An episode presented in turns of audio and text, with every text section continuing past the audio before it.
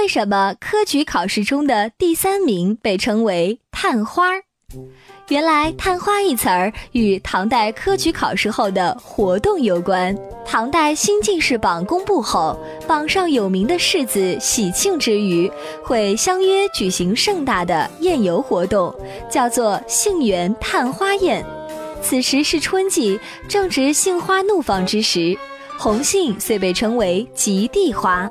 新科进士们要选出两名最年轻者当两街探花使或探花郎，骑马游遍长安的大街名园，采摘各种早春鲜花。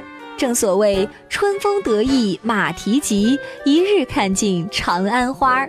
如果这两位探花郎没有比他人先得到牡丹、芍药等名花，就要受罚。探花郎的称呼原本只是个戏称，与登第名次并没什么关系，名额也不是一名，而是两名或三名。